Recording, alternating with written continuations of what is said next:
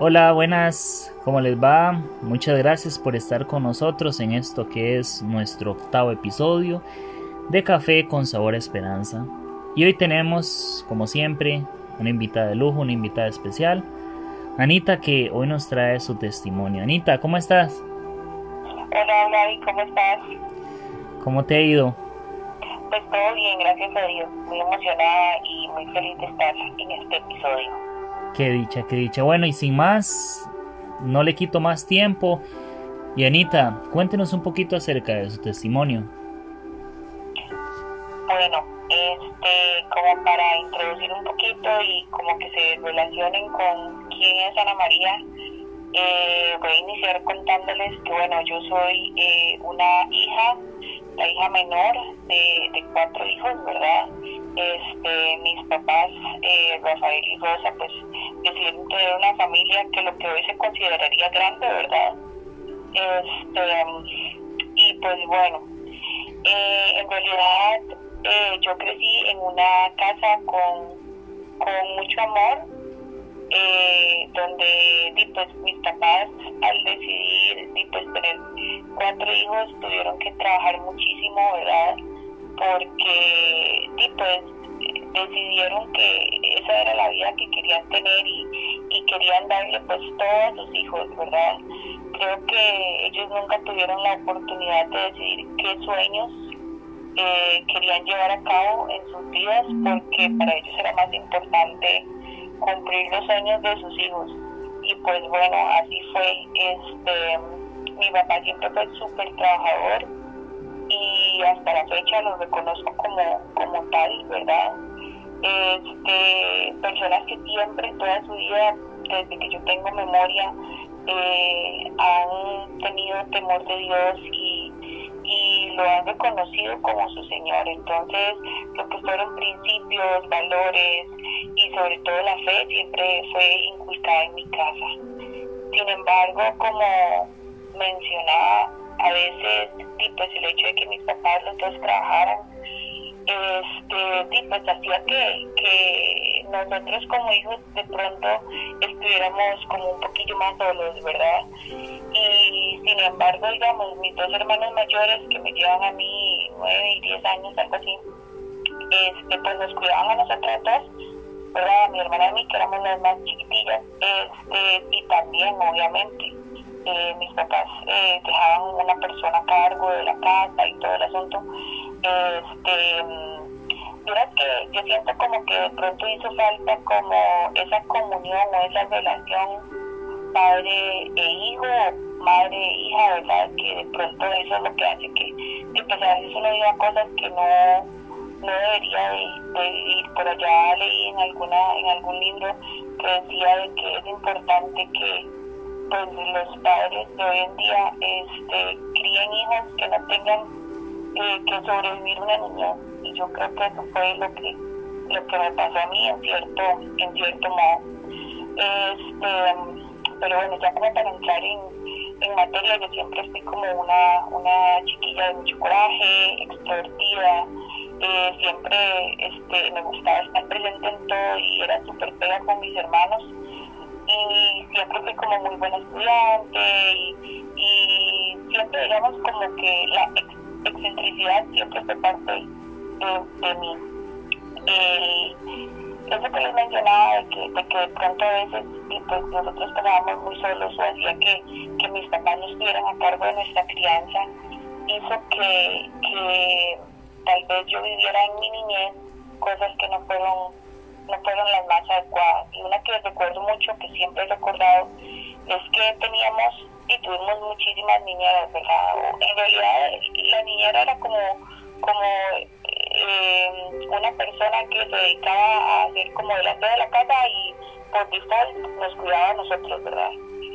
Entonces, este, recuerdo que yo estaba muy pequeña y en realidad la que trae memoria a mí estas cosas es mi hermana eh, Melissa, que es cuatro años mayor que yo, que teníamos una, una señora que pues estaba al cargo de nosotros y por alguna razón a ella no le gustaba que nosotros hiciéramos ruido. Entonces, eh, pues nos encerraba en un cuarto de la casa y no podíamos hacer ruido y nos dejaba y pues a veces todo el día sin comer o este eh, nos regañaba yo honestamente no recuerdo si ella tipo llegó como a golpearnos así pero sí recuerdo que, que el abuso digamos como eh, emocional que existió y que ella pues nos dejaba igual, el abuso físico porque nos dejaba sin comer, este, ella eh, sí era como, como mala en ese sentido con nosotros. De pronto se estresaba mucho porque tal vez ya, ya, tenía el piso limpio y nosotros pasábamos por ahí, ¿verdad? Entonces nos encerrábamos fuerte y era, era como de todos los días, ¿verdad? Este, sí, con ese tiempo, y pues obviamente uno ni cuenta te da lo que se le puede generar más adelante, ¿verdad?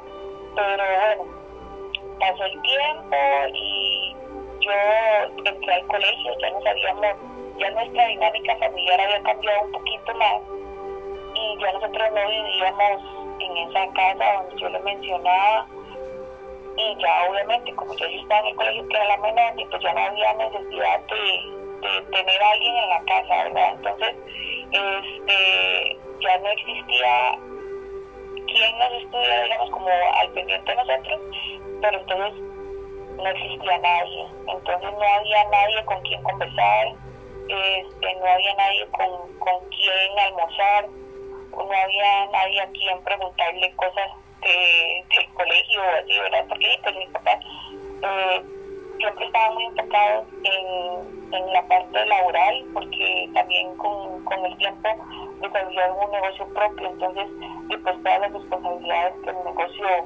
¿verdad?, demanda. Y pues bueno, yo empiezo en el colegio y durante que no tuve una adaptación tan buena como había sido de pronto eh, en la escuela, que había sido siempre como muy extrovertida y todo.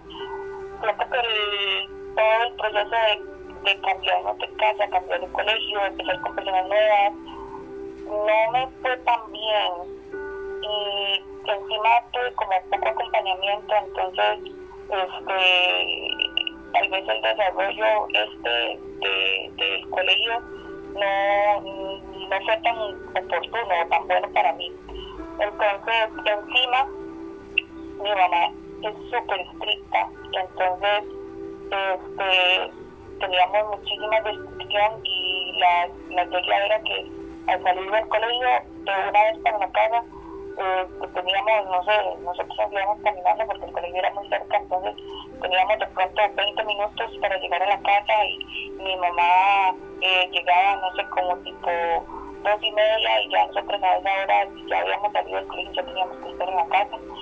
Y toda esa restricción, el no tener con quién hablar, de pronto no, ser, no poder ser uno mismo con los papás de las cosas que, que, le, que le dan miedo, de las cosas que le generan inseguridad o de las cosas nuevas que uno empieza a, a conocer en la adolescencia. Pues dice como que yo me encerrara mucho en mí, ¿verdad? Y pues empezar a tomar decisiones de las que uno no, que uno no tiene que tomar en ese momento. Dentro de ellas, este, restar importancia a mis estudios, lo que me llevó a perder el primer año de colegio. Recuerdo que mis papás estaban muy enojados, en realidad mi mamá estaba muy enojada y mi papá era como una decepción porque pues, él también él sabía que, cuál era el potencial que yo tenía. Entonces, este, recuerdo que para esa época cuando yo pierdo el año, y así lo perdí completamente, mi derecho a presentar ni nada de eso. Este, como castigo me llevaron a trabajar a la empresa de, ellos, mi papá tiene un comedor institucional, entonces en ese tiempo, como, como les mencionaba, y mis papás se enfocaban mucho en darnos a nosotros todo, y pues yo creía que yo era la chiquita, ¿verdad? La menor y, y la, la consentida y la princesa entonces, este, y la princesa la llevaron a trabajar, ¿verdad? Y, ahí aprendí a trabajar. Realmente recuerdo que como el segundo día me pusieron a pelar con un pelapapas sin filo 100 manzanas y póngale porque es importante que estén listas y yo ni idea de la manzana manchada y ahí descubrí que la mano estaba manchada porque me quedaron todas las manos manchadas, recuerdo.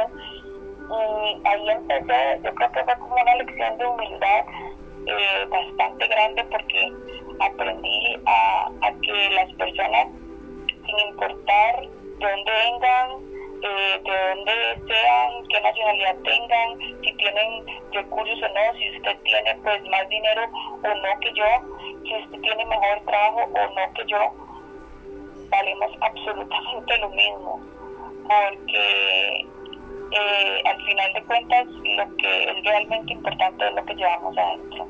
Entonces trabajar en, en, esa, en, todas mis vacaciones eh, me ayudó un montón a como a empezar a aterrizar un poquito. Sin embargo, pues como le decía, o uno en la adolescencia y no tiene ni como una persona con quien hablar de sus cosas, es muy sencillo perder la línea o desenfocarse. Entonces, el asunto fue que regresé al colegio súper bien ese año, el año siguiente la misma fiesta, este, y ahí pues ya se empezó a poner como un poquito más eh, tenso el asunto, me empecé a involucrar en, en, cosas que los menores de edad no tienen que involucrarse. Este, empecé a visitar bares, eh, empecé a, a, consumir alcohol, empecé a fumar, este, me iba para la escapada del colegio, me iba para la casa de mis compañeros y definitivamente Dios es muy grande con uno porque siempre lo protege y siempre su mano lo alcanza a uno donde sea que uno esté, donde sea que uno este, se quiera meter, porque al final de cuentas son las decisiones que uno, que uno toma, ¿verdad? Entonces, bueno, el asunto fue que otra vez volví a perder el colegio y, pues ya yo iba con menos dos, ¿verdad? En, la parte curricular. Entonces, y pues mis papás se dan cuenta que la cosa no va muy bien y que pues el colegio de pronto no es eh, la la solución para, los problemas que se estoy enfrentando. Evidentemente mis papás nunca se dan cuenta de que yo me, me iba a fiestas o de que yo fumaba y tomaba, ¿verdad? Porque pues, uno en su mente cree que es muy grande engañando a los papás, ¿verdad? Pero, pero en realidad el único que se engaña es uno, ¿verdad? Entonces, bueno, resulta que me sacan del colegio y deciden meterme en un instituto, entonces yo igual ahí como en, en la parte del trato era como que usted va a sus horas a estudiar y al regreso viene a trabajar al, al negocio. Entonces, así lo hicimos y pues resultó un poco mejor. Este, igual siempre eh, uno genera estrategias para escaparle a los papás, ¿verdad? y y para tener esos momentos que de pronto no me, no me los permitían porque sabían que sí, pues, a mí me gustaba distraerme mucho. Entonces, este, eh, en ese tiempo, eh, pues yo viví mi vida como una persona promedio. Eh, me iba a, a mis estudiaba, trabajaba y ahí llevaba la vida, pero era una vida sin propósito definido. Básicamente, la única meta era de pues, un título de bachillerato en educación media. Y así fue. Este, fue muy táctico porque resultó que pues, sí, iba al instituto, estudiaba, presentaba los exámenes y los pasaba. Y de verdad, así fue como, como estuve el bachiller.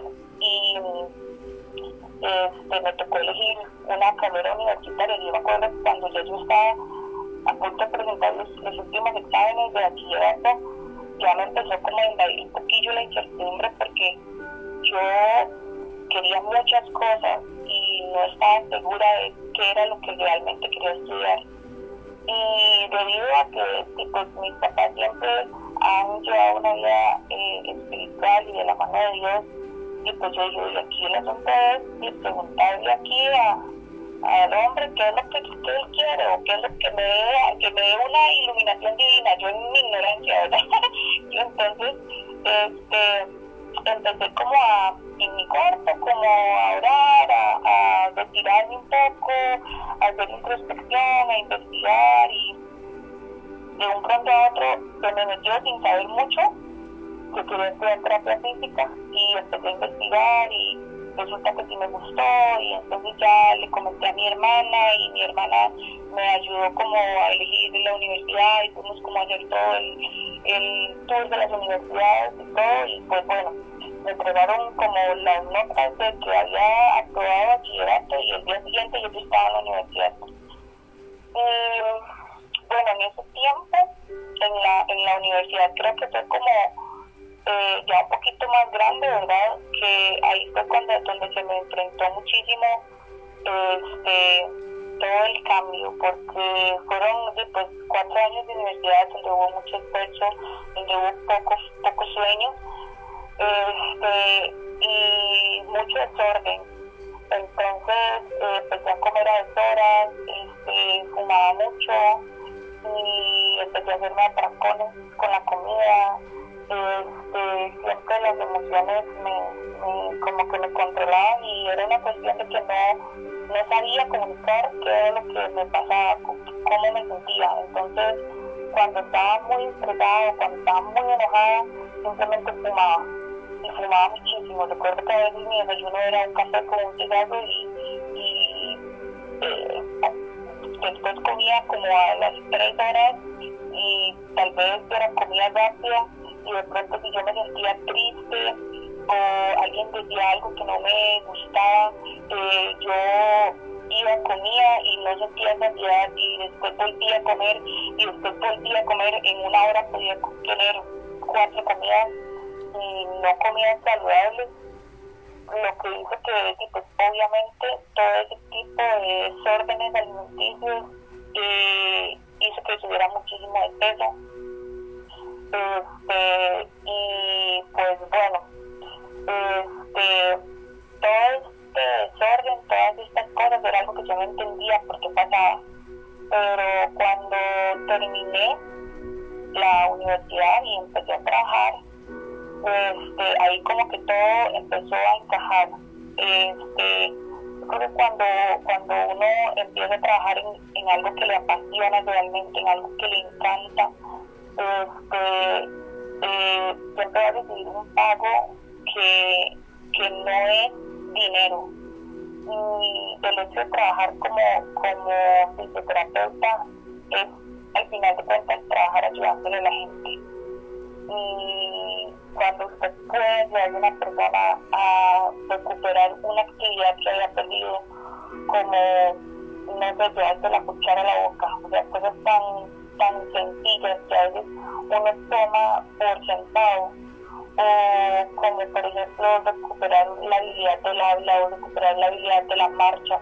Son cosas que usted realmente le impactan la vida porque usted dice, Dios mío, yo me levanto todos los días y hago estas cosas sin pensarlo. O sea, yo me levanto y a veces ni siquiera agradezco porque estoy bien, porque puedo abrir mis ojos, porque puedo hablar y porque puedo caminar. Y tener pacientes que que todos los días se levantan con una lucha interior de poder llevar siquiera la cuchara a su boca, es algo que realmente te cambia la vida.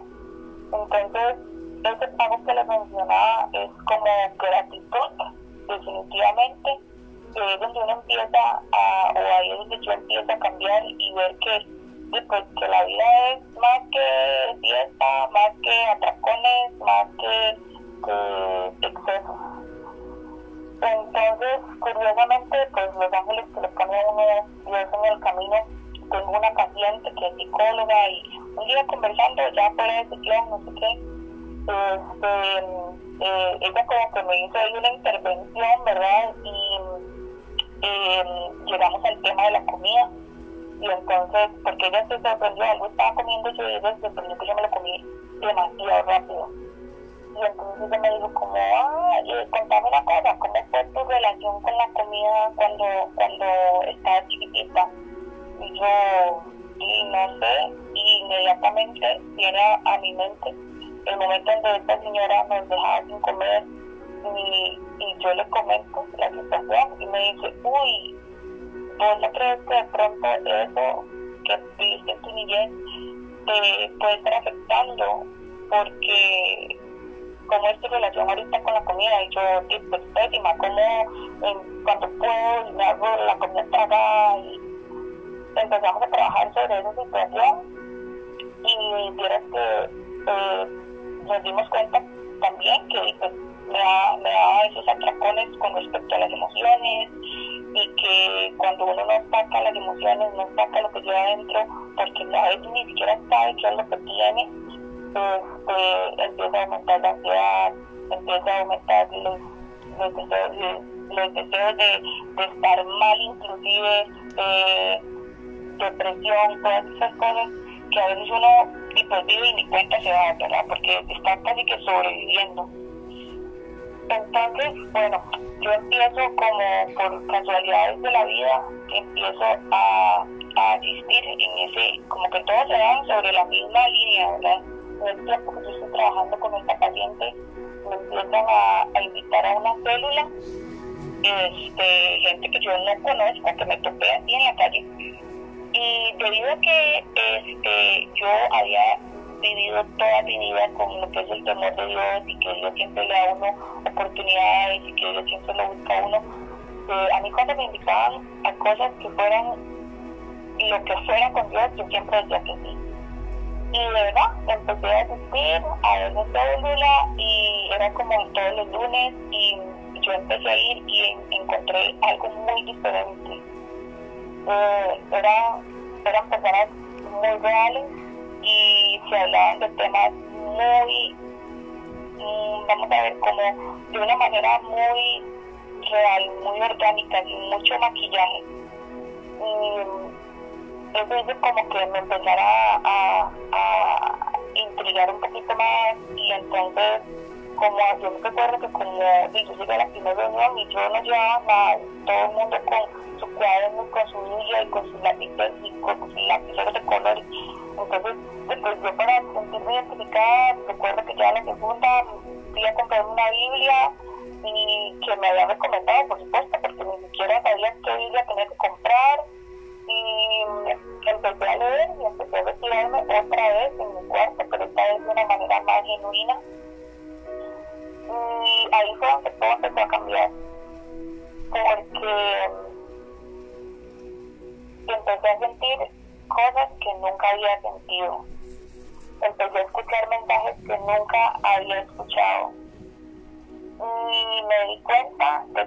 Definitivamente había vivido toda mi vida sobreviviendo.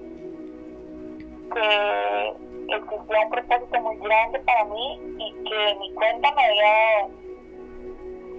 Eso me hace ir a un retiro donde se me sacudió de una manera impresionante, donde descubro inclusive que mi niñez piensa este, de muchas maneras, como se lo mencioné antes, desde, la, desde la parte eh, emocional, desde la parte física, desde la parte mental, y me doy cuenta de que tengo que perdonar, que tengo que perdonar no solo eh, todas las personas a mi alrededor, sino que principalmente me tengo que perdonar yo.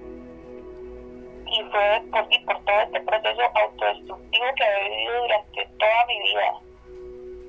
Y pues fue bastante duro, este, lloré mucho y entendí que definitivamente todo esto que yo había pasado era única y exclusivamente para llegar a donde estoy hoy.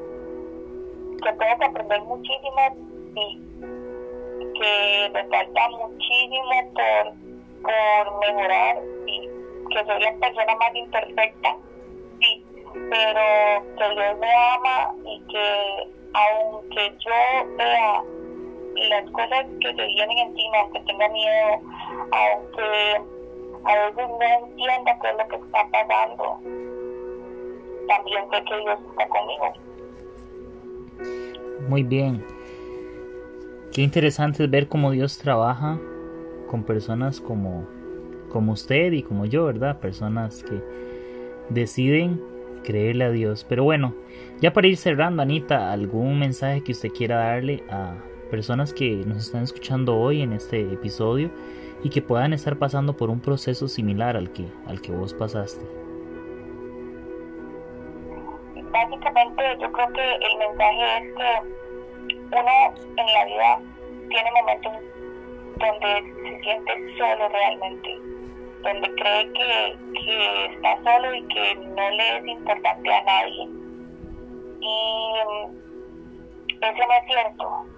A veces estamos demasiado ocupados eh, o demasiado encerrados en nuestro propio problema que no nos damos cuenta que Dios está con nosotros y que Dios de una u otra forma siempre pone personas alrededor de uno que se preocupan por uno y que se alegrarían de ayudarle.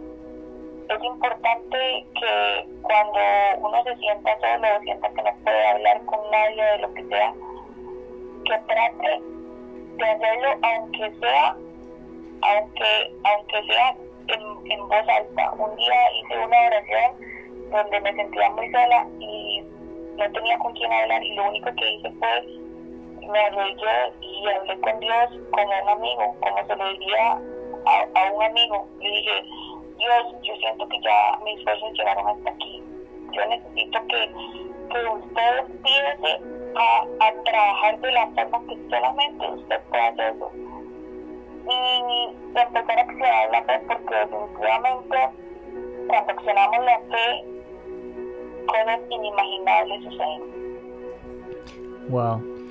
Pero bueno, Anita, muchas gracias por, por esto que fue el octavo episodio de Café con Sabor Esperanza. Gracias por compartir ese testimonio, gracias por, por haberse dispuesto a compartirlo con nosotros y todos aquellos que nos están escuchando. Gracias, Anita. Muchísimas gracias a ustedes por el espacio y de verdad espero que pues, este proyecto llegue a tantas vidas como, como sea necesario. Bueno, que así sea y que, que Dios permita que muchas personas más se puedan unir.